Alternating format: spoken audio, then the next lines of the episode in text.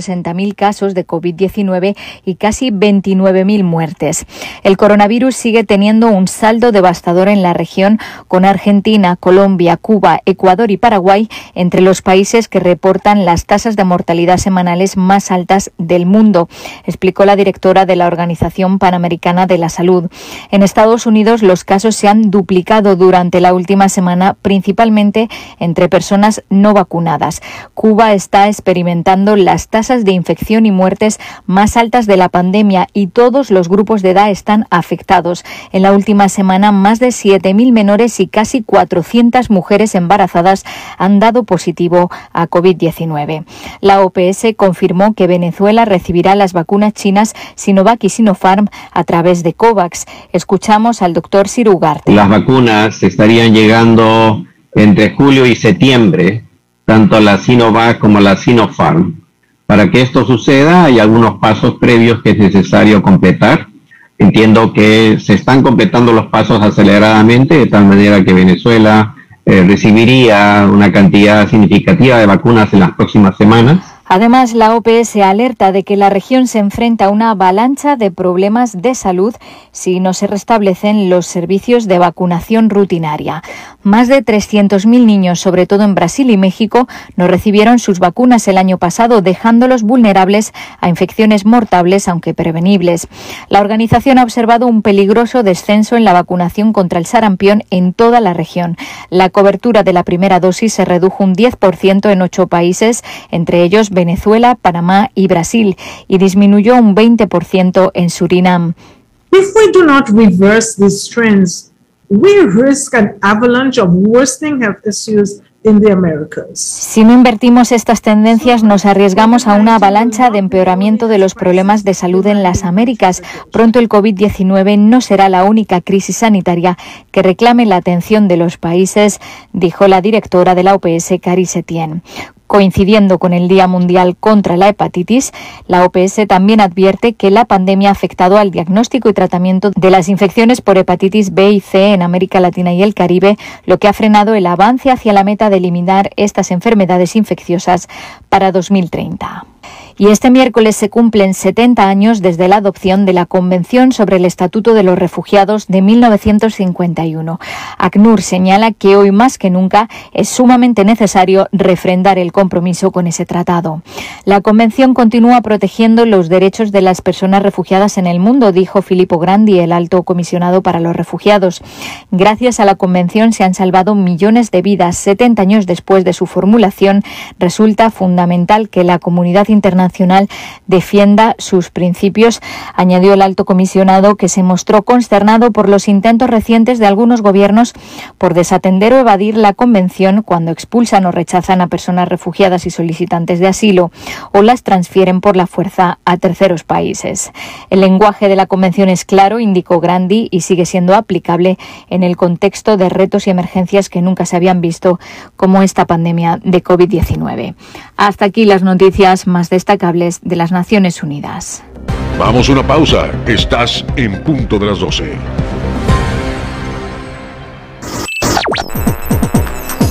Estás escuchando 107.7 FM La Voz del Caribe. Desde Cozumel, Quintana Roo. Simplemente radio. Una radio con voz. La Voz del Caribe. Ante el coronavirus COVID-19, la mejor protección es estar preparados. Lávate las manos con frecuencia o usa gel antibacterial. Evita tocarte la cara y desinfecta superficies y objetos de uso común. Ve al médico si tienes fiebre y tos, con malestar general, dolor de cabeza y dificultad para respirar. Toma mucha agua, no te automediques y no difundas rumores. Si te cuidas tú, nos cuidamos todos. Gobierno de México.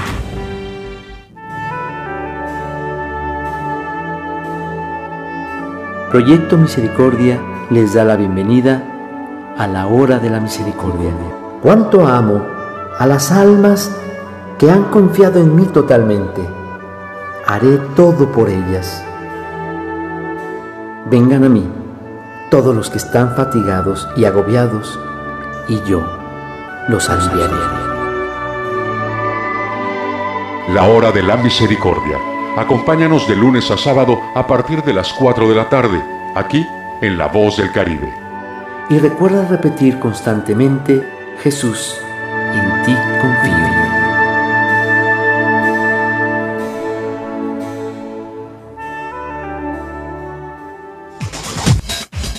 Suscríbete a nuestro canal de YouTube y sé parte de nuestras emisiones en directo. Encuéntranos como La Voz del Caribe.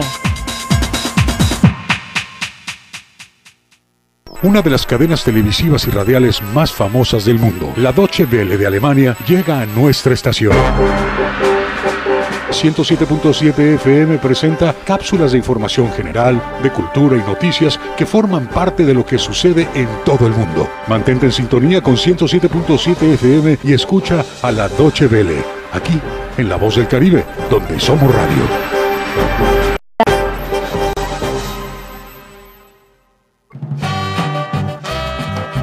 ¿Qué pasó, Pichoy? ¿Cómo estás? Te veo medio impaciente. Eh, nada, chino. Es que estoy aquí esperando al repartidor que tengo pedido así una pizza de doble pepperoni con piña, que viene con su promoción así de pan de ajo y refresco, pero como que se tiene tardado así, ya sabes, te dicen 40 minutos y ya pasaron 42.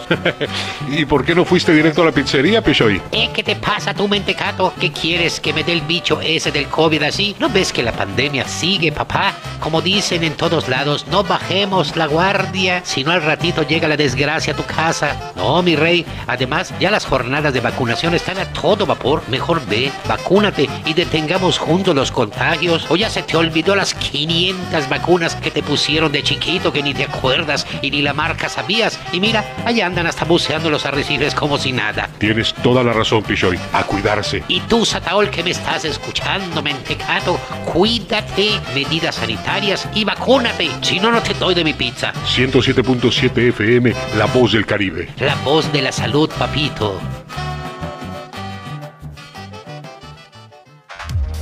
La Voz del Caribe. 107.7 FM.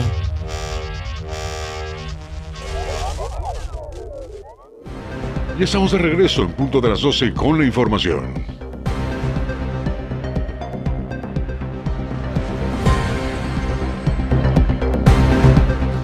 Regresamos, muchas gracias a todos los que nos siguen a través de la 107.7 La Voz del Caribe. Le doy a conocer que Tortilleros dan de baja a parte de su personal debido al alza de los costos de los insumos de la producción, pero también por los daños que ha ocasionado la pandemia. Tras las bajas ventas que causó la pandemia, los tortilleros en la necesidad de reducir el personal de área laboral, además de ser afectados por las alzas de los insumos utilizables en la elaboración de las tortillas, señaló Paula Soledad Novelo U, representante de la Asociación de Tortilleros en Cozumel. Fue una situación bastante difícil. Muchos compañeros al no aperturar el segundo turno tuvieron que hacer el descanso de su gente. Eh, también subsistimos de las, del reparto a restaurantes, hoteles, club de playas y al cesar esas ventas nosotros sí nos eh, tuvimos que mantener con las ventas que tenemos directamente a mostrador, la gente que acude a las tortillerías a realizar sus compras. Eh, sí la hemos visto difícil, a pesar de eso nos hemos estado manteniendo. La líder de tortilleros abundó al decir que han tenido también mucha afectación con el incremento de las harinas al ser constante el aumento del precio. Hemos tenido muchos incrementos al precio de la harina de maíz. El maíz ha estado subiendo de precio. A principios de año tuvimos un incremento a, la tonelada y hace poco, primero de julio, tuvimos un incremento aún más fuerte a la tonelada. Fue el incremento de 1.550 por cada 50 sacos.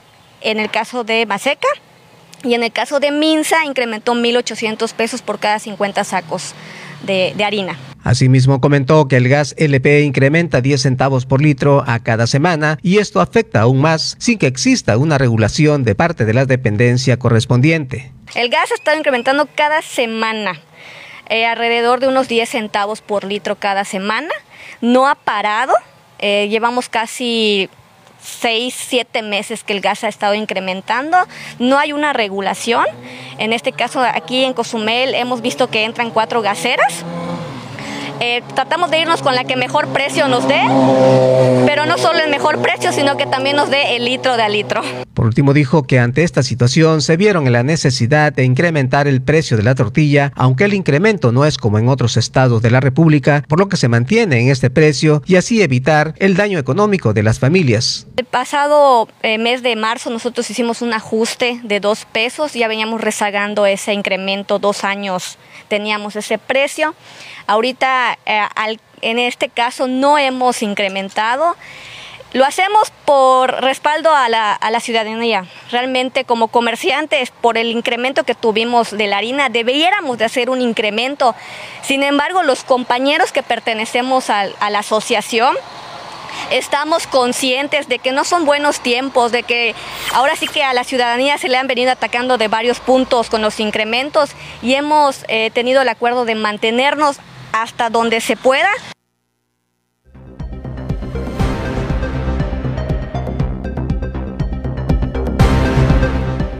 Y bueno, pues nos vamos vía telefónica con Francisco Díaz Medina. Ya hay pronunciamiento, no de manera oficial, sino que se está hablando de que será en los primeros días de agosto, cuando comience la vacunación a los de 18 a 29. Panchito, muy buenos días. Buenas tardes, perdón. Sí, buenas tardes, Porfirio. Buenas tardes, amable auditorio. Pues, Porfirio, con la novedad de que eh, Gutiérrez Pot, eh, quien es encargada de los programas eh, sociales federales, eh, comentó de que en las primeras semanas del mes de agosto podrían estar llegando 17 mil vacunas contra el COVID-19 para personas de 18 a 29 años de edad.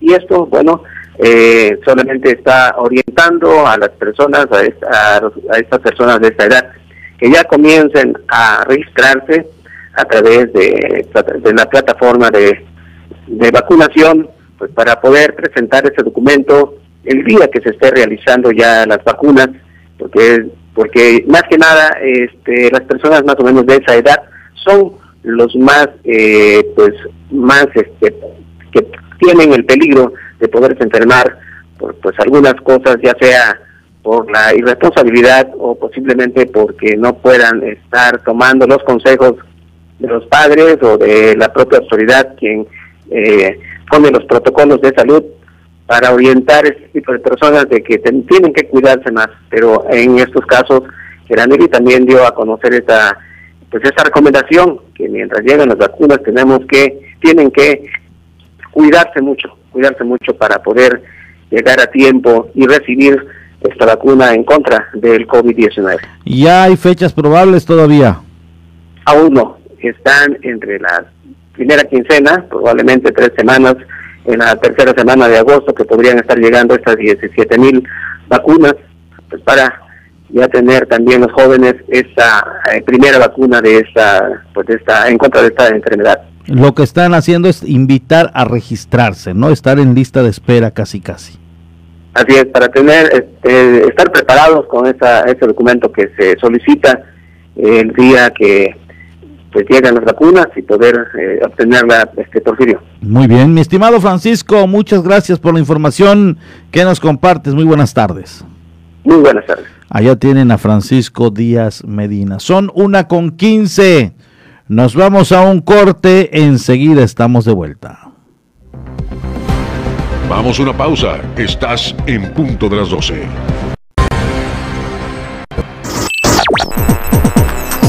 Estás escuchando 107.7 FM La Voz del Caribe. Desde Cozumel, Quintana Roo. Simplemente radio. Una radio con voz. La Voz del Caribe. Ante el coronavirus COVID-19, la mejor protección es estar preparados. Lávate las manos con frecuencia o usa gel antibacterial.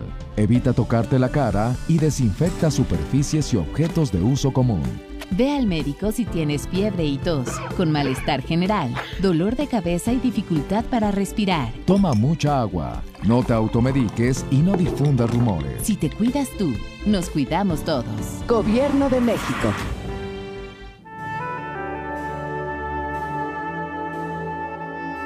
Proyecto Misericordia les da la bienvenida a la hora de la misericordia. ¿Cuánto amo a las almas que han confiado en mí totalmente. Haré todo por ellas.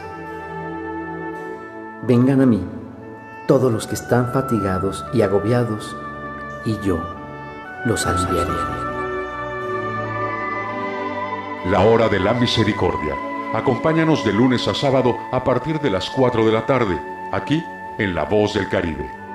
Y recuerda repetir constantemente, Jesús, en ti confío.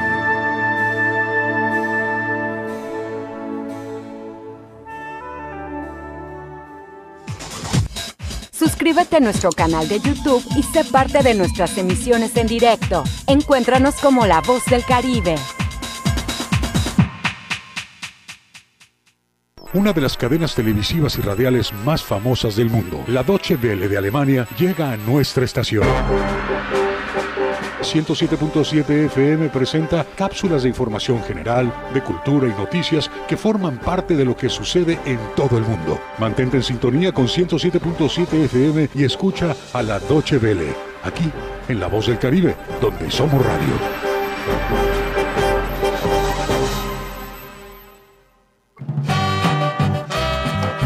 ¿Qué pasó, Pichoy? ¿Cómo estás? Te veo medio impaciente. Eh, nada chino, es que estoy aquí esperando al repartidor que tengo pedido así una pizza de doble pepperoni con piña, que viene con su promoción así de pan de ajo y refresco, pero como que se tiene tardado así, ya sabes, te dicen 40 minutos y ya pasaron 42. ¿Y por qué no fuiste directo a la pizzería, Pichoy? Eh, ¿qué te pasa tú, mentecato? ¿Qué quieres que me dé el bicho ese del COVID así? ¿No ves que la pandemia sigue, papá? Como dicen en todos lados, no bajemos la guardia, sino al ratito llega la desgracia a tu casa. No, mi rey. Además, ya las jornadas de vacunación están a todo vapor. Mejor ve, vacúnate y detengamos juntos los contagios. O ya se te olvidó las 500 vacunas que te pusieron de chiquito que ni te acuerdas y ni la marca sabías. Y mira, allá andan hasta buceando los arrecifes como si nada. Tienes toda la razón, Pichoy. A cuidarse. Y tú, Sataol, que me estás escuchando, mentecato, cuídate, medidas sanitarias y vacúnate. Si no, no te doy de mi pizza. 107.7 FM, La Voz del Caribe. La voz de la salud, papito.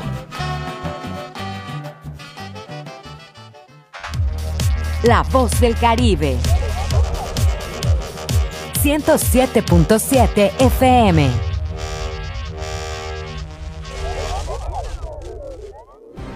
Y estamos de regreso en punto de las 12 con la información.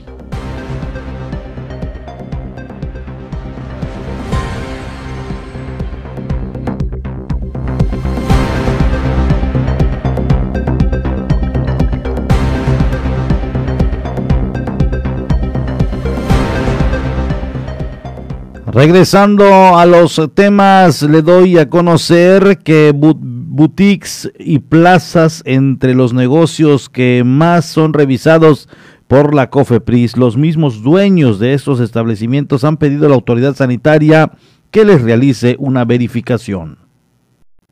Cofepris lleva a cabo revisiones a negocios que funcionan como tiendas de buceo, boutiques, entre otros que piden a la autoridad sanitaria recibir las visitas de verificación para mantener en tiempo y forma los protocolos de salud, aseguró Viridiana Alcerreca, responsable de trámites y servicios de protección contra riesgos sanitarios en el municipio.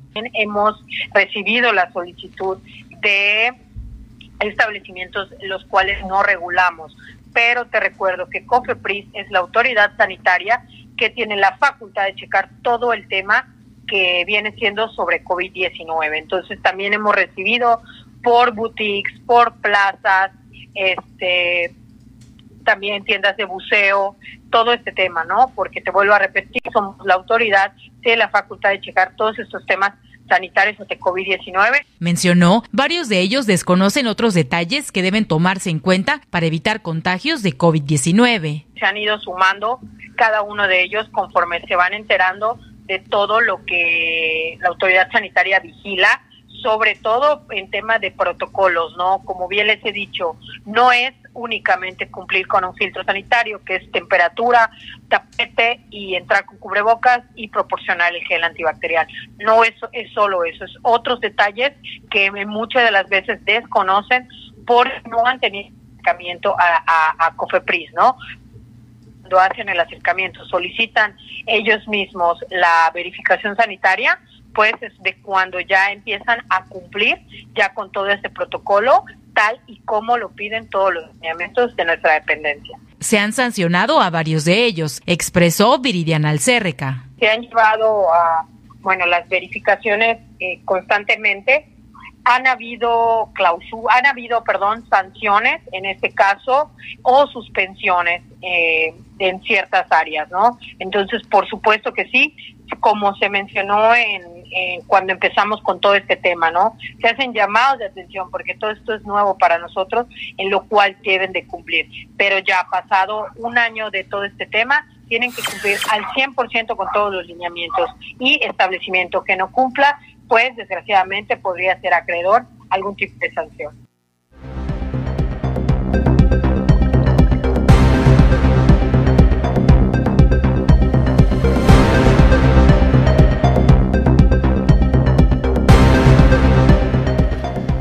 El Centro de Integración Juvenil continúa fortaleciendo los valores, hábitos y habilidades de niños y jóvenes a través de los cursos para prevenir que caigan en las drogas. Con la finalidad de fortalecer valores, hábitos y habilidades para la vida como factores ante el consumo de tabaco y bebidas embriagantes, el Centro de Integración Juvenil aplica cursos de verano a niños y jóvenes, dijo Fabiola Ruiz Gallardo, directora del Centro de Integración Juvenil. Como cada año en los periodos vacacionales, en CIJ Cozumel los días eh, martes y jueves a partir del 20 de julio y hasta el 19 de agosto en un horario de 10 a 11 de la mañana y de manera virtual estamos realizando eh, nuestro curso de verano. Añadiendo que estos cursos son indicadores para la prevención del consumo de tabaco y alcohol y fortalecer los valores, cursos que pueden recibir vía virtuales en compañía de los padres de familia. Este curso pues es completamente gratuito y lo estamos realizando pues a través de la plataforma Google Meet. Eh, dura una hora y pues desde luego el objetivo es brindar a, en este periodo vacacional a los niños y niñas pues la oportunidad de aprender de una manera lúdica eh, pues algunos temas importantes como la prevención del consumo de tabaco y alcohol, valores, la importancia del autocuidado y del manejo del estrés y de la gestión de emociones, a la par, pues desde luego de manualidades, de algunos ejercicios de gimnasia cerebral. Al finalizar comentó que por ello invita a todas las personas para registrarse y poder tomar la vía de acceso de estos cursos. Les invitamos, ustedes pueden eh, inscribirse o registrarse a través de la liga que está en, en, la página de CIJ de Facebook, CIJ Consumel, o bien hablar directamente al 8726377 aquí en nuestras instalaciones eh, de la unidad y con mucho gusto pues les registramos y les proporcionamos la liga de acceso. Ahí está la información y fíjese que ahora que andamos justamente pues en las redes sociales, andando en las redes sociales, sabe que eh, obviamente esto, esto inquieta, por supuesto que inquieta, y le voy a leer textualmente lo que están publicando los medios. Eh, estamos en el tema olímpico. Y dice una información que obviamente lo está dando a conocer de igual manera medios de comunicación de Yucatán Dice, mexicano gana dos bronces como entrenador en Egipto. Oscar Salazar, mexicano que consiguió plata en Taekwondo en Atenas 2004, acaba de llevarse dos bronces como entrenador de la selección de Egipto de esta disciplina, de Taekwondo, eh, con los atletas Hedaya Malak y Seif Eisa en Tokio 2020. El ex deportista olímpico se fue en el 2019 por lo mal que trabajaba con la Federación Mexicana de Taekwondo y en una entrevista precisamente para medios nacionales, hace un año declaró que perdió la motivación y prefirió irse. Sí me gustaría volver a México, pero ahorita no. Gracias. La situación con la actual federación no es la mejor y no va a mejorar tendría que salir esta federación y en este caso o por lo menos dedicarme un año a mi familia y a, mí. Continuar con el trabajo porque vienen cosas importantes, señaló para también la cadena ESPN Digital tras el triunfo de sus pupilos en Japón ante las eliminaciones en la primera fase de los mexicanos Briseida Acosta y Carlos Sansores, el ex tan- les envió ánimos y les pidió no desesperarse por los resultados, pues un descalabro es solo eso, un impulso para tener mejores resultados, dijo Oscar Salazar. Y bueno, es lamentable lo que se vive, lo que hoy por hoy están pasando algunos deportistas, gente que se han nacionalizado precisamente eh, eh, en, otros de otros países para no representar a México, donde les han cobijado, donde sí ha habido lana y ha habido apoyo de las federaciones, no como aquí en nuestro país que se están agarrando con el chonco. Manu López está en la línea telefónica y ¿qué le doy a conocer? Hace unas semanas comenzaron con la termonebulización a los taxistas. Ahora le tocó a los volqueteros. Manu, te saludo con mucho gusto. Muy buenas tardes.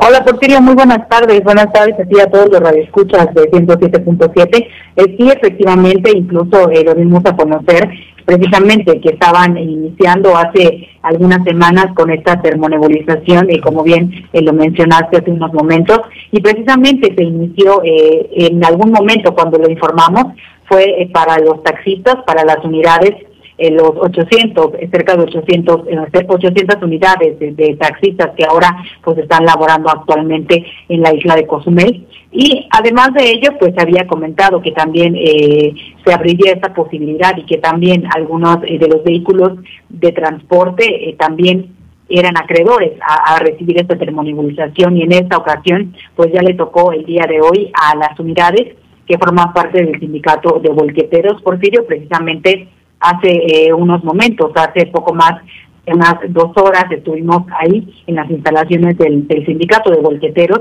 precisamente en donde, pues bueno, se invitó a que eh, pues se viera de qué forma se estaban eh, aplicando este esta termonebulización a cada uno de estos vehículos. Y efectivamente, pues bueno, van a ser arriba de 100 los vehículos que se, que se van a estar sanitizando durante el día de hoy, es decir, después de incluso lo comentábamos en, información anterior, este, este producto utilizado es, eh, pues, ahora sí que mantiene libre de algún tipo de, de- contagio y, funciona los 14 días completos por serio. Después de esos 14 días será necesario de nueva cuenta aplicar este mismo producto para poder hacer pues eh, aún mayor no la, la eficacia y con esto, por supuesto, eh, pues evitar eh, que se contagie a alguien, que, que evitar eh, mayor propagación de este virus. Por ello, después de los 14 días, pues seguirán de nueva cuenta eh, aplicando esta termonebulización a estos mismos eh, vehículos del sindicato de volqueteros. Ese es el día de hoy. Después de los 14 días, volverán de acuerdo a la información del delegado de Inmovecro aquí en la isla de Cozumel, Carlos Angulo López, que precisamente él fue el que nos dio la información de lo que van a estar realizando ahora ahora con el sindicato eh, de volqueteros Porfirio también eh, precisamente eh, entrarían más adelante estos eh, vehículos eh, de renta por decirlo así los vehículos de renta cerrados los abiertos pues no tendrían necesidad alguna de, de este de este producto aplicándose a, a los vehículos en el caso de los vehículos que sí están cerrados por supuesto que deberán también recibir esta termonebulización. Eso será en siguientes fechas, de acuerdo a lo que nos dio a conocer el mismo delegado del Instituto de Movilidad aquí en la isla. Muy bien. Manu, te agradezco mucho la información que nos compartes. Muy buenas tardes. Gracias, Porfirio. Buenas tardes. Manu López Mesa en la línea telefónica. Es momento de despedir este espacio de noticias, este espacio informativo de la 107.7, La Voz del Caribe. Agradezco a todos los que nos siguieron en el transcurso de estos 90 minutos. Gracias por estar siempre al pendiente de la programación y de los espacios informativos. Muy buenas tardes, muy buen provecho. Les espero a las 18 horas con más información en esta misma frecuencia. Fue en punto de las 12 con Porfirio Ancona, con la información más actualizada al momento, noticias nacionales, internacionales y todo sobre nuestra región. Nos escuchamos en la próxima emisión. Que estará eh, obviamente vigente durante esos días porque será este próximo primero de agosto cuando el INE Quintana Roo se declare ya listo para la consulta pública que se llevará a cabo este próximo fin de semana, domingos para ser domingo para ser preciso, así lo han dado a conocer. Escuchemos.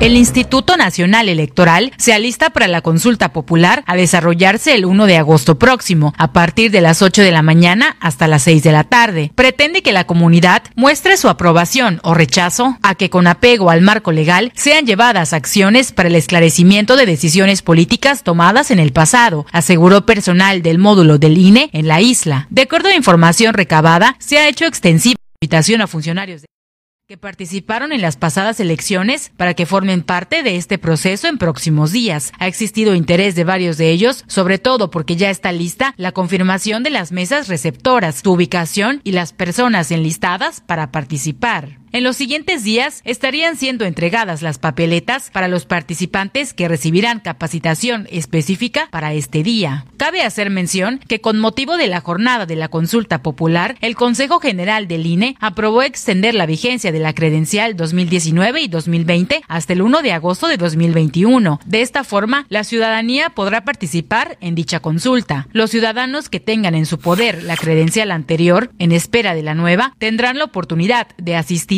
a esta jornada.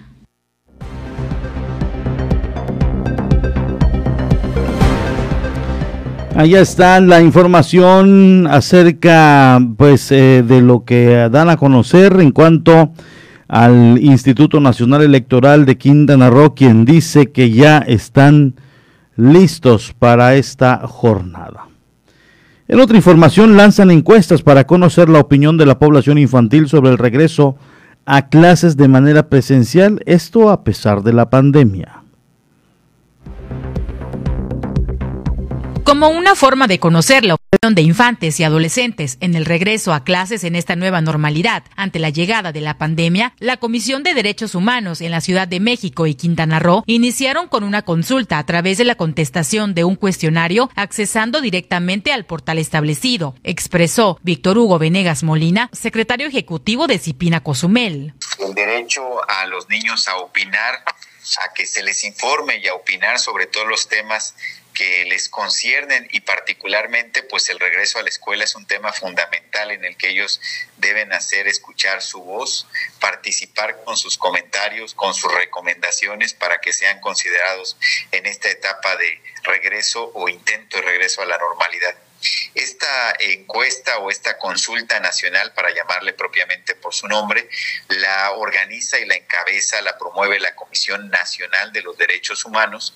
Y, eh, bueno, eh, ha estado activa desde el día 5 de julio y estamos próximos a terminar el día 31 de julio de este año, evidentemente, está concluyendo. Esta encuesta la podemos encontrar en internet eh, con el nombre Caminito de la Escuela una en donde están los niños entre 3 y 6 años, los más pequeñitos, que se pide el apoyo con eh, algún adulto para poder ir participando en la encuesta, ¿no? Evidentemente porque entre 3 y 6 años no tienen eh, facilidad para escribir o leer, todavía no han desarrollado estas habilidades, entonces requerirán la asistencia de algún adulto. Pero tenemos también la consulta a través de Internet entre los 5 y los 17 años para poder participar. Comentó, es posible solicitar la encuesta en otro idioma si ese fuera el caso.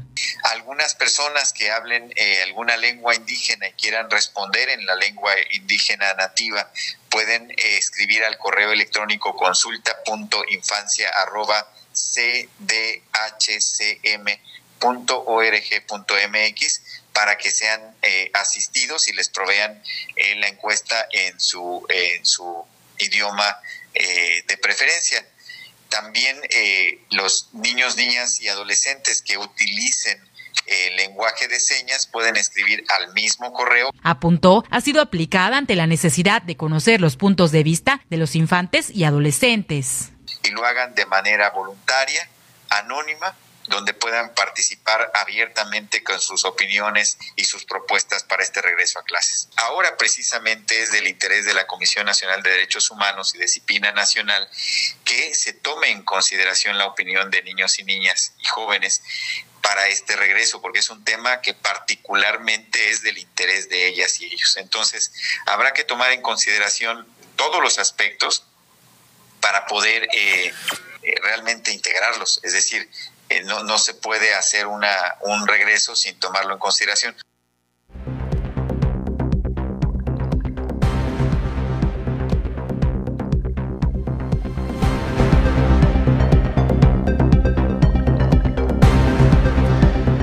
Ahí está la información, se están haciendo ya. En esto sí vamos a pedir a nuestro compañero Amauri de la Cruz si hay manera de que pueda enlazar al profesor David Domínguez y saber su punto de vista o sobre todo saber, ya hay un pronunciamiento. En el caso de Quintana Roo, la Secretaría de Educación de Quintana Roo dice que será en semáforo verde, así lo dicen en la eh, Secretaría de Educación de Quintana Roo. Pero a nivel federal, el presidente de la República ha dicho que llueva, truene o relampaguee, las clases presenciales van a iniciar este próximo ciclo escolar. Entonces, yo siento, no sé, esta percepción tengo, esperemos y no sea así, que no se han sentado, no se han hecho mesas de trabajo, yo tengo esta percepción, ¿eh? tengo esta percepción de que no se han hecho eh, las mesas de trabajo, el análisis más a fondo. Eh, por un lado, el presidente de la República dice, llueva, truene o relampaguee, las clases presenciales van a iniciar este 30 de agosto. Y por otro lado, está obviamente el pronunciamiento de la Secretaría de Educación de Quintana Roo que dice, solamente en semáforo verde vamos a empezar las clases presenciales. El sindicato de trabajadores de la educación se están reuniendo porque dicen, nosotros somos maestros, estudiamos para educar, para estar en un aula, con pandemia, sin pandemia y con otros males, es lo que amamos, pero vamos a pedir que nos garanticen un lugar seguro, que estén aptos, eh, con todos los la indumentaria o instrumentos que se requieran y adecuaciones para poder dar la educación. Nosotros no nos asusta que trabajemos así o no, pero sí que, que haya un pliego petitorio. Eso es lo que mencionaron y yo me enteré hace 10 días de esta reunión que se llevó a cabo en Chetumal. Pero quien está inmerso en el tema educativo y sobre todo en esto de clases, el vacunación a jóvenes, a maestros y además con las reuniones que seguramente se han estado llevando es el profesor David Domínguez Povedano, que seguro estoy que tienen un punto de vista o ya tienen un pronunciamiento al respecto en cuanto a lo que se ha dado a conocer. Los saludamos con mucho gusto, profesor. Muy buenas tardes. Buenas tardes, Porfirio. Buenas tardes a todo el respetable auditorio. Pues bien lo has comentado, eh, muy preciso. Eh, si bien es cierto que el presidente de la República, eh, licenciado Andrés Manuel López Obrador, ha dicho que el próximo 30 de agosto regresan todos los jóvenes a las escuelas correspondientes eh, y que el sistema educativo está federalizado. ¿Qué quiere decir esto? Que los maestros recibimos un sueldo por parte de la federación a través de una plaza federal, de índole federal.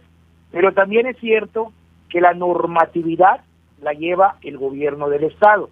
¿Qué quiere decir esto? La normatividad en lo que es la cuestión, eh, vamos a llamarle así, práctica, teórica, etcétera, hasta tiene un propio calendario, eh, salió publicado el calendario oficial a nivel nacional, pero ya hoy salió publicado el, eh, el calendario escolar para Quintana Roo, que va a ser de 195 días.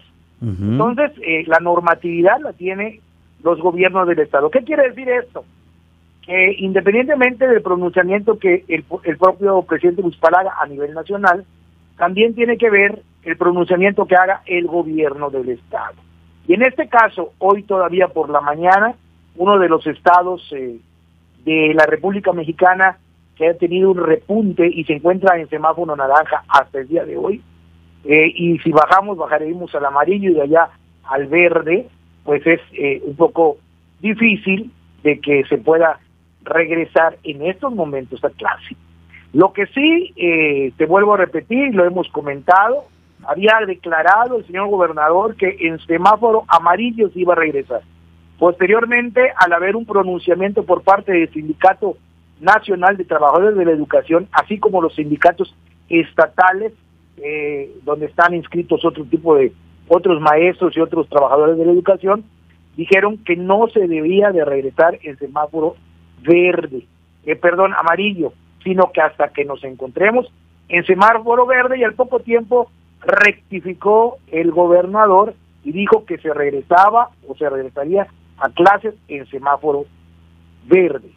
Entonces, en ese sentido, la normatividad la tiene el gobierno del Estado, independientemente de lo que diga el presidente de la República. El que va a dar la pauta es el gobierno del Estado. Pero como también hay un pronunciamiento por parte del sindicato, no tanto ya para proteger el, eh, pues la integridad del trabajador de educación, porque el trabajador de educación ya se encuentra vacunado.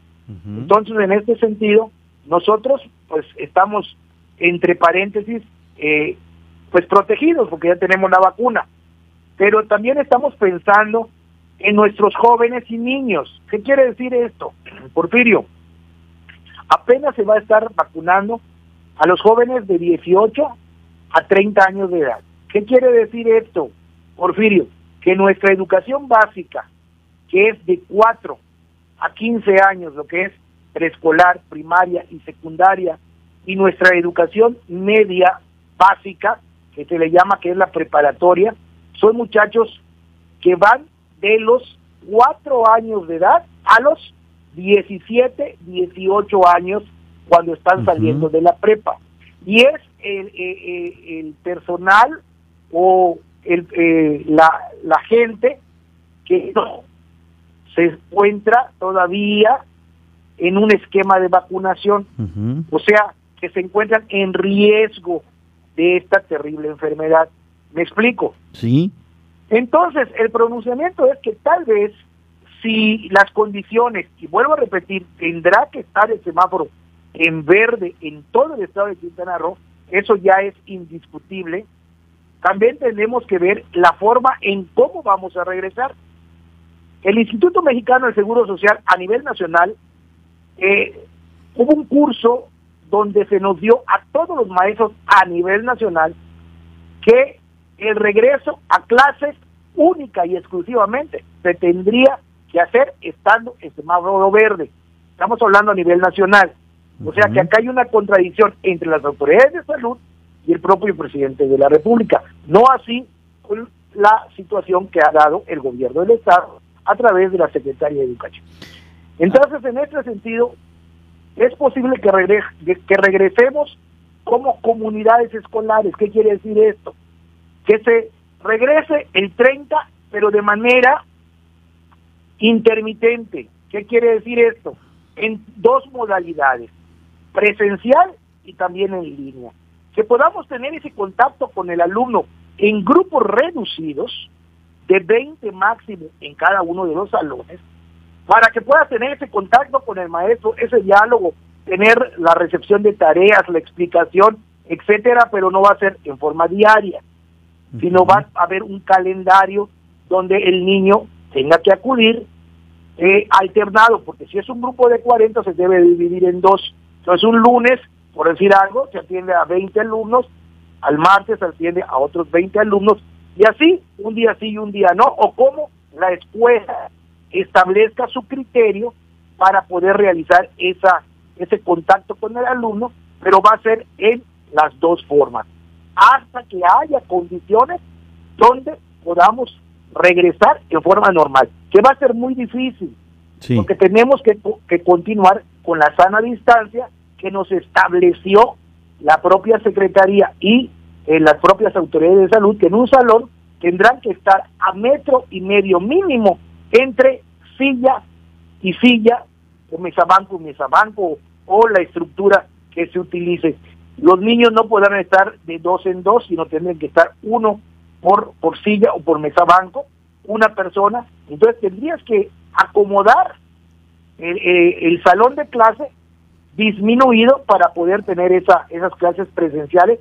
Vuelvo a repetirte, hasta que ya haya una situación donde podamos tener grupos un poquito más, más, eh, pues con más, con más capacidad, ¿no? Oye, profe. Pero esto está un poquito difícil. Oye, profe, y además del pronunciamiento del gobierno federal y, y la normativa que lleva el gobierno del estado, también el sindicato tiene un papel importante y además eh, su propia autonomía pueden decir, no, pues nosotros no tenemos las condiciones, no le entramos, ¿no es así? Así es, pero vuelvo a repetir, en el, el sindicato es en el sentido de cuidar a nuestros alumnos, Ok, sí. porque eh, la prioridad son los alumnos. En esta mística que ya te he explicado, Sí, sí, sí. que los niños entran a los cuatro años de edad a la escuela. Han habido casos, acá en Cozumel, un caso de un bebé contagiado meses, de esta- cuatro meses. situación. Y entonces estamos hablando de niños entre 4 y 17 años, 18 años de edad, que todavía no son vacunados. Van a comenzar a hacer las pruebas con, con muchachos o niños de 12 años, pero todavía está, está incipiente esta situación. Entonces, este, ahorita ya la Secretaría de Salud ha dicho que le estamos apostando a las vacunas, a la vacunación. ¿Por qué? Porque ya no podemos continuar con cierre de comercios, con cierre de cosas, porque la economía se está yendo la- abajo a nivel nacional. Entonces están yendo todos a apostar a las vacunas. Es por eso que se está dando mucha indicación de que te vayas a vacunar. Porque si bien es cierto, la vacuna no te hace inmune totalmente, pero sí eh, evita que en algún momento dado te pegue la enfermedad fuerte y llegue a la consecuencia de la muerte, ¿no? Entonces, pero, pero esta, esta, estas edades son edades vulnerables. ¿Por qué? Porque no, no van a estar inmunizados en algún momento dado, no van a tener esa protección de la vacuna. La vacuna se está poniendo, eh, ya ahorita en Chetumal comenzó la de 18, pero nunca se ha hablado de, de los 18 hacia abajo, que es precisamente los alumnos de preescolar, primaria, secundaria y preparatoria. Así es. Oye, profe, pues te agradezco mucho estos puntos de vista, este análisis que nos estás haciendo y obviamente pues de lo que se trata y de lo que hoy se está hablando eh, eh, ahí internamente en la Secretaría de Educación, eh, en las reuniones que se van llevando a cabo. ¿Algo más quisieras comentarnos? Pues nada, nada más, este, pues recordarles a los muchachos que, que debieron alguna materia, acá lo estuvimos diciendo reiteradamente, que no se iba a estar ganando calificación.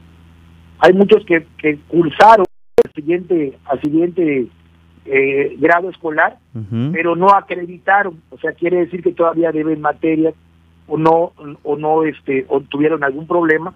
Y entonces a estos muchachos que están en esta situación pueden acudir, o sea, a partir del, del 15 de agosto eh, se van a estar haciendo los exámenes de regularización para que puedan acreditar lo que hayan debido en los este, grados escolares correspondientes, estoy hablando de primaria y secundaria, lo que es este, educación básica. Cada joven con su maestro. Cada, cada joven que se ponga de acuerdo en su, con su maestro y obviamente que comiencen a trabajar, ¿no, profe? efectivamente para que puedan acreditar la educación eh, la educación correspondiente y puedan por ejemplo los de sexto pasen ya a la secundaria y los de tercera y secundaria pasen a la prepa independientemente de esto sabemos de que ya muchos alumnos pues, eh, ya este, ya tienen su su cupo en la en la secundaria o en la preparatoria pero en el momento que te piden piden el, el documento donde acredita la educación por ejemplo eh, certificado de primaria o el de secundaria y no lo tengas aunque estés preinscrito aunque ya tengas tu lugar pues va para atrás ¿no? Oye, Entonces, profe. hay que evitar esta situación muchos padres piensan que por estar ya inscritos en secundaria estar en la preparatoria ya estuvo ya la brincaron aunque sus hijos no hayan acreditado si no tienen el documento son desechados y bueno, pues hay que ponerse vivos en estos 15 días de- del 15 de agosto hasta antes que inicien las clases para poder acreditar y puedan pasar. Y los que no, los que deban materias de primer y segundo grado, en caso de secundaria, pues este, que se pongan en contacto con sus maestros, que presenten eh, el, el trabajo extraordinario que les van a que les van a pedir a fin de que puedan acreditar la materia que hayan debido. Oye, profe, y de manera general, ¿te llegó gente o jóvenes con muy bajo promedio por el tema de que eh, la enseñanza no fue la misma de manera virtual? Eh, de manera general, en cuanto a, a porcentaje, ¿sí llegó eh, bajo un nivel en, esta, en, en este año sobre todo? Bueno, sí hubo un, este, un problema eh, en ese sentido. No estamos hablando de una cosa, eh, vamos a llamar así, este, exagerada. muy grande, Muy grande. sí, alarmante, Ajá. pero sí hubo eh, decre- eh, decrecimiento de lo que es eh, el porcentaje de aprovechamiento de alumnos.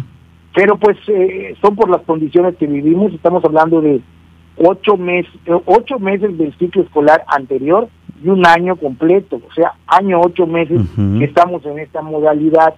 Entonces, pues este, es, es este, pues se puede entender. Pero si regresamos ahorita ya en forma que a mí me parecería una forma muy interesante de regresar, de, de estar intermitente entre presencial y en línea, pues ya va a ser diferente porque vas a tener ese contacto con el alumno por lo menos una vez a la semana y eso te va a ayudar a que puedas dar un seguimiento más particularizado en cada uno de nuestros alumnos. Habrá más aprovechamiento, por supuesto. Efectivamente, yo pienso que comenzando de esa manera vamos a tener un mejor resultado.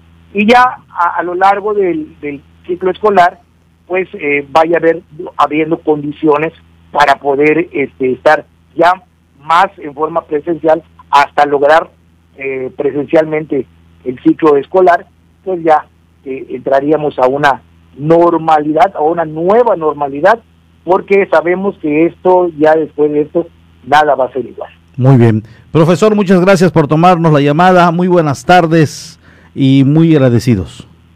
Al contrario, muchas gracias por ti. Allá está el profesor David Domínguez Povedano, se lo dije, en temas de educación, quien se la sabe de todas, todas es él, porque está en las mesas de trabajo, está en las reuniones, está eh, pues al tanto y vigente y sobre todo enterándose de las nuevas indicaciones y reformas que se van dando en el tema educativo y agradecemos mucho el que nos tome la llamada y, que obviamente nos esté eh, dando a conocer esta información. Hablando del tema de vacunación y todo este asunto, y en cuanto a gente que no ha acudido a vacunarse, le voy a dar un siguiente dato de un tuit del gobernador del estado. Dice, eh, precisamente en su cuenta certificada, el 100% de personas intubadas en Quintana Roo no están vacunadas. Todas las personas que hoy eh, dependen o dependen de los aparatos en los hospitales, en terapia intensiva, no tienen vacuna. No tienen vacuna y ya tenemos casi dos, tres meses, o creo que un poquito más con las vacunas. Entonces no se quisieron vacunar, no creyeron en la vacuna, eh, en un momento dado pues no pudieron, X o Y, y hoy padecen del mal y lamentablemente están intubadas el 100%. El 90% de los hospitalizados no están vacunados. Personas intubadas, el 100% de personas intubadas en Quintana Roo no están vacunadas. El 90% de los hospitalizados no están vacunadas. Y del 10% restante, el 8.5% está vacunado con una dosis y el 1.5% con la doble dosis. Esto muestra que la vacuna funciona para evitar hospitalización y muerte. Así lo dijo el gobernador del estado. Entonces, no nos queda de otra que nosotros sigamos insistiendo, invitándole, haciendo la campaña, corriendo la voz, invitar de manera masiva a través de los micrófonos el que se vacunen. Protéjase, cuídese. Ya tenemos la vacuna, hay que aplicarla para poder aguantar este mal que hoy tiene al, de rodillas al planeta. Nos vamos con la información de la Doche Vele a través de la 95.1 y 107.7 y posterior a un corte y volvemos.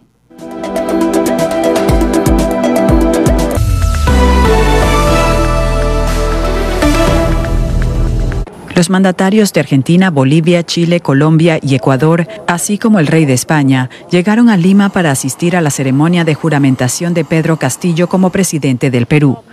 Durante la jornada, el electo mandatario, un maestro de escuela y sindicalista de izquierda, tiene previsto presentar a su gabinete, todavía una incógnita que permitirá conocer cuál será la orientación de sus políticas. Castillo, de 51 años, tendrá el desafío de enfrentar los estragos de la pandemia, reactivar la economía y acabar con las convulsiones políticas en el país. El cambio de mando coincide con el bicentenario de la independencia del Perú. No somos chavistas. La justicia ecuatoriana confirmó el retiro de la nacionalidad a Julian Assange, otorgada en 2017 después de que el fundador de Wikileaks solicitara asilo en la Embajada de Ecuador en Londres. El Ministerio de Exteriores alegó errores administrativos en su tramitación. Su abogado interpondrá acciones judiciales ante esta decisión. Assange se encuentra actualmente en una cárcel de Londres. En Estados Unidos se enfrenta a 175 años de cárcel por haber difundido, a partir de 2010, más de 700.000 documentos confidenciales sobre las actividades militares y diplomáticas estadounidenses, especialmente en Irak y Afganistán. Se cumple el 70 aniversario de la Convención de la ONU sobre los Refugiados.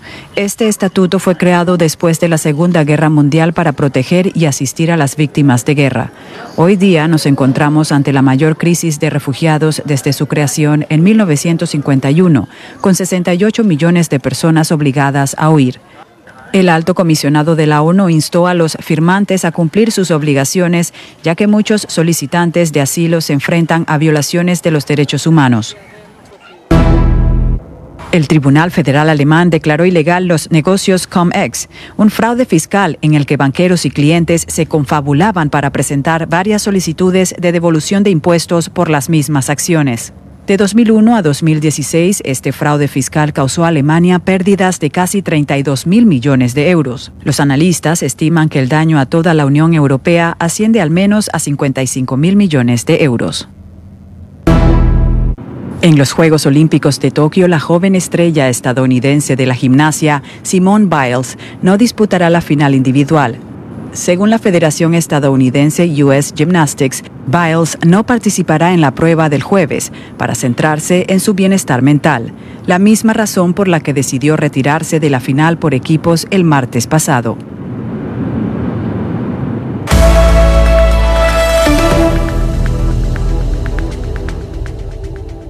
Vamos una pausa. Estás en punto de las 12.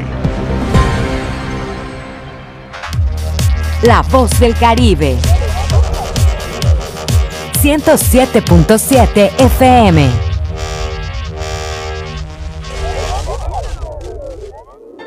El coronavirus es un bicho pequeñito con corona que provoca que la gente se enferme y se sienta malita.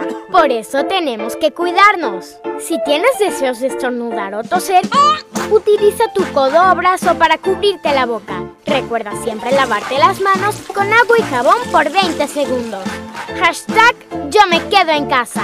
107.7 FM. Marisol Gacé, en la Hora Nacional hablaremos con Sara Sepchovich sobre la literatura escrita por mujeres y el salto mortal de la invisibilidad al estruendo. Pepe Gordon, también conversaremos con el músico Matías Carvajal acerca del recorrido de lo invisible a lo visible, del silencio al sonido. Nos escuchamos este domingo a las 10 de la noche en la Hora Nacional. Crecer en el conocimiento. Volar con la imaginación. Esta es una producción de RTC de la Secretaría de Gobernación. ¿Y tú ya estás conectado a las redes? Ahora entra a 107.7.fm y acércate a la comunidad de la voz del Caribe. Conoce acerca de sus programas, sus conductores, podcast, barra programática y mucha información. Sobre todo puedes escuchar online y bajar la app de 107.7 para que la escuches desde cualquier parte del mundo. Conéctate a la red de La Voz del Caribe. Entra a la página 107.7.fm. La Voz del Caribe.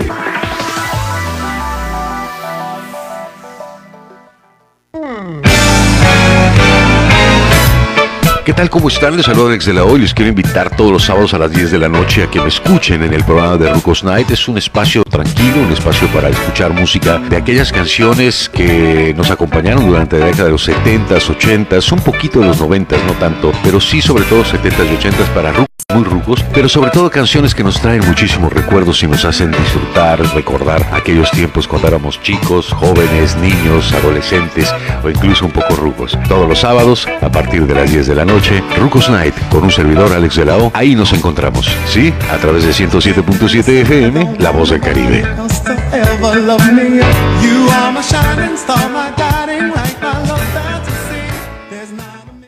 En 107.7 FM, La Voz del Caribe, ha llegado el tiempo de hacer una mirada global y saber lo que sucede en el mundo a través de la ONU en minutos. De lunes a viernes a las 11 de la mañana y a las 5 de la tarde, aquí en 107.7 FM, La Voz del Caribe, La Voz del Mundo. Hola, hola, ¿qué tal? Soy Aida Ramírez. Te invito a escuchar The Best Ones. La cuenta regresiva de las cinco canciones más importantes del planeta, además de los eventos más relevantes de los artistas que ocupan este listado. Te espero de lunes a viernes en punto de las 10 de la mañana, por supuesto a través del 107.7 FM, La Voz del Caribe.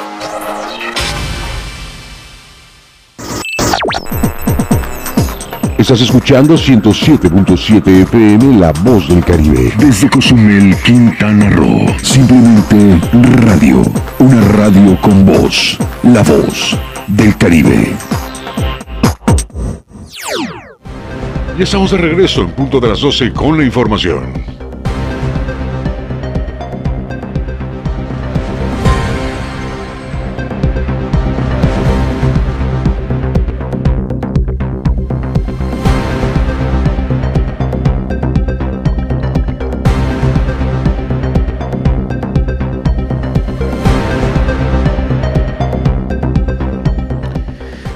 Allá están eh, la información que hace un momento le platicaba con el profesor David Domínguez Povedano en el tema educativo, que en los próximos días, cuando pase este rollo de eh, lo que es las vacaciones de verano y demás, y comience ya a llegar la última semana, es cuando pues se comience a agudizar este tema. Entonces, pues es importante seguirlo, seguirlo muy de cerca. Detectan a dos albañiles laborando con COVID-19. El sindicato pide a los encargados de obra reforzar los protocolos sanitarios. Luego de haber sido detectado en sus centros de trabajo dos personas enfermas de COVID-19, se exige en los trabajos de construcción aplicar las medidas sanitarias y se pide la participación de las autoridades sanitarias de verificar estas indicaciones, indicó Graciano Cahuil Chan, líder del sindicato de la construcción. Ya después de este incidente, créame de que se giró instrucciones, se giró instrucciones este, concretas que todos los trabajadores ya se chequen, tomen su, su, su, ¿cómo se llama? Que vayan a que hagan sus análisis si, si, este, si tienen COVID o no tengan COVID. De manera que ahorita pues prácticamente muchas empresas están tomando esa precaución de que, oye, pues cada, cada trabajo que se haga su prueba. Todo eso está sucediendo en las diferentes obras, pues pues giré un, un documento allá, a la cual pues también por orden concreta de nuestro señor gobernador se tomen estas medidas ya más drásticas acá. Con aquello, el escrito este, pues dice que si no se toman, pues aténganse a las consecuencias más que nada los jefes de las constructoras hasta el grado de que sean suspendidos sus obras. Añadió al señalar que para ello en todos los centros de trabajo se cuenta con los artículos y sustancias como parte de los protocolos que indican las autoridades sanitarias. La obra que tenemos aquí a la altura de Punta Corona, de Punta Corona y este, el de acá, solo me falta este, el de la 9 con 10. Pero más sin embargo en esa obra también eh, hay medidas muy, muy, muy preventivas.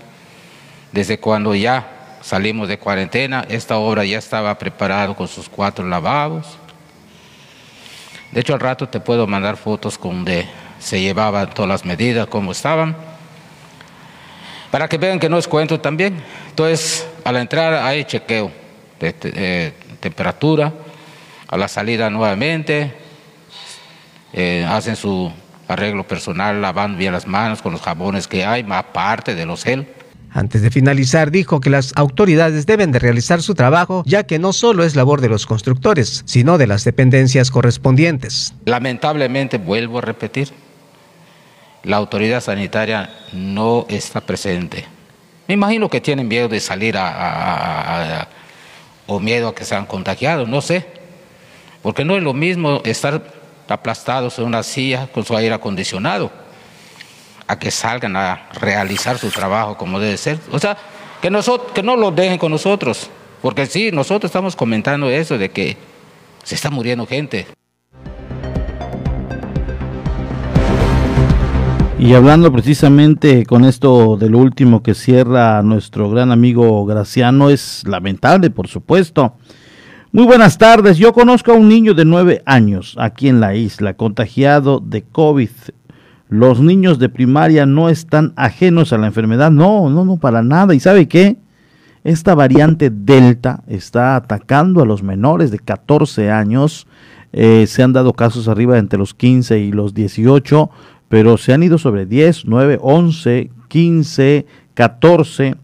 entonces sí, sí, es, de mucho, eh, eh, hay que pensar mucho el tema eh, del regreso a clases, créanme. Que si bien si ya se deben normalizar algunas cuestiones y todo, pero en el tema de los niños y de los infantes, ahí sí es, es un poco medio complejo hablar del tema. En preescolar es muy difícil llevar la sana distancia se tendrían que habilitar el turno vespertino en todas las escuelas oficiales y tienen registrados mínimo de 25 a 30 niños, así que estaría genial que los grupos sean de máximo 15 pequeños. Fíjese que esto yo lo iba a preguntar al profesor David Domínguez Povedano, pero pero pues son, son cuestiones eh, que nosotros podemos estar platicando y finalmente ellos van a acordar otra cosa. Eh, noten, ellos no escuchan los medios difícilmente, no me refiero al profesor David, a los que toman la decisión. Eh, si, si escucharan a los medios de comunicación algunos puntos de vista tal vez distintos y de ahí apliquen un criterio, qué bueno pero normalmente pues dicen aquí solo mis chicharrones truenan, yo hago lo que yo quiera y punto. Entonces ahí está lo complicado. Eh, incluso se hacen en, varios, en todos los niveles. ¿eh? En el caso de la federación también yo digo y pienso que deberían sentarse en mesas de análisis de trabajo con gente del sindicato de maestros, con gente de la Secretaría de Salud a nivel federal, gente de la Secretaría de Educación pública, hacer un diálogo, qué es lo mejor, eh, qué es lo que debemos hacer. Eh, ok, vamos a hacerlo de esta manera, pero también afectamos aquí. Bueno, pues no se hace. Eh, tenemos en cuenta hacer esto, pero también y, e ir modificando la lluvia de ideas. Creo que esto lo hemos puesto en práctica todos en cualquier momento de nuestras vidas y ha funcionado la lluvia de ideas. Y dice, el preescolar es muy difícil, la sana distancia y en 15, bueno, y grupos de 15. Fíjese que ese, ese yo ya lo he planteado. Ya, no sé si públicamente o ya lo he platicado aquí con mis compañeros, eh, de dividir, y, justo cuando hablaba el profesor de hacer división de jovencitos, yo decía, ¿y por qué no en la mañana? En la mañana se atiende a 10 o a 15 y en la tarde se atienden a, los otros 10 o a los otros 15 y ya tienes diariamente a, los, a los dos jovencitos que va a ser turno quebrado, yo lo entiendo y los maestros podrán decir, no, pero ¿cómo es posible? ¿Qué idea estás dando? Bueno, que empiecen las clases de 7 a 10, de 7 a 11, no sé, y de eh, 3 de la tarde a 6 de la tarde, otra vez el otro grupito. Y ya, así es una manera de, de ir subsanando el problema. Eh, pero insisto, es una idea. ¿A qué vamos cuando no sabemos mucho, que podemos en un momento dado estar errando en dar un punto de vista? Porque si nos sentaríamos y el profesor me dice, no, porque es que de mañana hacemos esto, en las tardes, shalala, shalala, ya vamos entendiendo y vamos planteando otras ideas. Pero, pero por ahí, este comentario muy atinado, por cierto, muy, muy atinado. O pudiera ser también eh, que el profesor en el, lunes le dé a 10, a, a 7, 5, 6, no sé, el martes a los otros y que en toda la semana pasen todos los niños.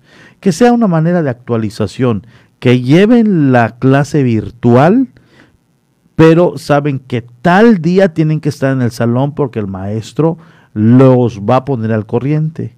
Algo que no entiendan, algo que no entiendan, de inmediatamente los actualizan. Entonces, hay cositas ahí que se tienen que estar planeando. Sé que, eh, sé que este comentario no tiene relación con lo que se ha informado hasta el momento, pero no es posible que sigan los robos ahora de las rejillas de los pozos de absorción frente a mi casa. Se lo robaron, dice. El problema es que algunas chatarrerías lo están comprando. Mientras ellos compren, los maleantes seguirán robando. No es justo. Y pues todos estos mensajes que me vienen llegando, también yo lo he comentado, ¿eh? Yo lo he comentado porque, lo he comentado porque ayer se dio a conocer de que están robando cobre. Es más, creo que lo tenemos aquí en la nota. En la nota tenemos precisamente eh, esta situación eh, de, de una persona que fue sorprendida cuando estaba atracando en la Casa de la Cultura. Eh, no, lo tenemos de momento, no lo contemplamos, pero ¿qué le digo? Una persona ya había sido, eh, obviamente, eh, pues em, en la Casa de la Cultura ya se había robado algunas cosas, entonces estaban sobre un sospechoso. Pues ayer, ayer fue sorprendido, llamaron a la autoridad, lo mantuvieron en la azotea, ahí los que están en, la Casa de la Cultura hasta que llegue la policía y que se lo llevan. Y estaba robando cobre. Entonces, el comentario mío fue anoche precisamente en Vértice es, si alguien está robando el cobre, es porque hay otro que lo está comprando. Y el cobre el aluminio y hay otros materiales que están prohibidos que lo estén comprando en las chatarrerías. Está prohibido porque va, genera y generó hace unos años una serie de robos a casa habitación que había gente que entraba a bañarse y ya no tenía tubería porque lo habían desprendido todo, el cobre. Lo trozaban en pedacitos y se lo llevaban a vender a las chatarrerías. Entonces, en este tema, si es que se está robando las alcantarillas, es porque alguien está pagando por ellas, no hay de otra. En las herrerías no les sirve para nada, porque tienen que destrozarlas. La única manera y es donde se puede estar llevando a cabo la compra es en alguna chatarrería, que hay bastantes ya en la isla. Entonces aquí urge una supervisión sorpresa a las chatarrerías y si se encuentran, si se encuentran eh, rejillas, es bancas de herrería de algún parque, si se encuentran cosas que pueden ser sujetas a robo, pues ahí, I'm sorry, lo sentimos mucho, pero que venga la sanción la suspensión o hasta la clausura y ya grave, grave, el retiro de los permisos para seguir ejerciendo esta labor. Si alguien está agarrando una alcantarilla, una rejilla de los pozos de absorción, es porque hay otro que lo está comprando. Y aquí ya no se vale. Entonces, esto es importante que lo tengamos muy en cuenta. Eh, tenemos, en, cuanto tengamos a Omar Medina, por favor, para que ya pasemos con su resumen de lo que está pasando allá en, eh, en precisamente en, ¿cómo le llaman? Felipe Carrillo Puerto, en Felipe Carrillo Puerto. A Mauri siempre al pendiente allá para soplar eh, cuando nos estamos atorando. Dice, pero se les tiene que pagar a los maestros su turno, por eso yo digo que se habiliten los dos turnos. A ver, pero se tienen que pagar a los maestros su turno, por eso. No, sí, sí. Si un maestro tiene seis horas, tres horas en la mañana, tres horas en la tarde. Si un maestro, obviamente su horario, a ver, los maestros normalmente dan clase de siete de la mañana, siete y media, hasta la una. Siete y media, ocho, cinco, seis, casi las seis horas. Bueno, de 8 a 11, un turno rápidamente, lo que tiene que ser que no haya recreo, entran los niños, terminan dos, tres horas, adiós, nos vemos mañana en la tarde, a las 3 de la tarde entran los niños, no hay recreo, a las 6 de la tarde, adiós. Y ya el maestro lo único que va a trabajar quebrado. Eso sería lo único. Eh, nada más si nos está escuchando el profesor David Domínguez Povedano, palomita si, si pudiera ser este, el, así, dedito arriba, si pudiera ser este, o también que me mande un mensajito el contra. ¿Qué pasaría en contra de si esto sucede así? Entonces, manita así, profe, si estamos bien, y manita para abajo si es que no.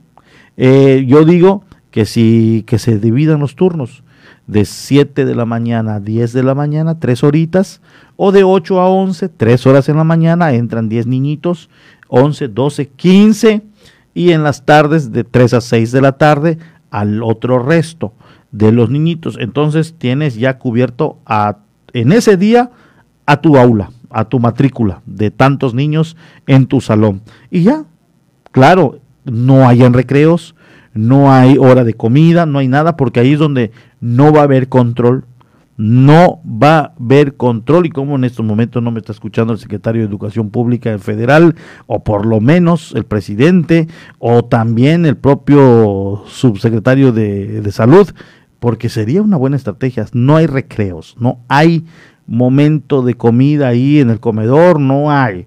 Entran, estudiamos tres horas y adiós. Es una buena, buena estrategia, sería bueno. Nos vamos hasta Felipe Carrillo Puerto. Omar Medina nos sigue a través de la 95.1. Y antes de iniciar con el pulso de Felipe Carrillo Puerto, lo enlazamos para que nos cuente rápidamente qué está pasando en ese municipio. Omar, muy buenas tardes. ¿Qué tal, Porfirio? Muy buenas tardes. Pues ya en breves minutos tendremos a detalle lo que ha ocurrido durante las últimas horas aquí en la cabecera municipal, aunque también en algunas comunidades de la zona maya que pertenecen a Felipe Carrillo Puerto. Y entre la información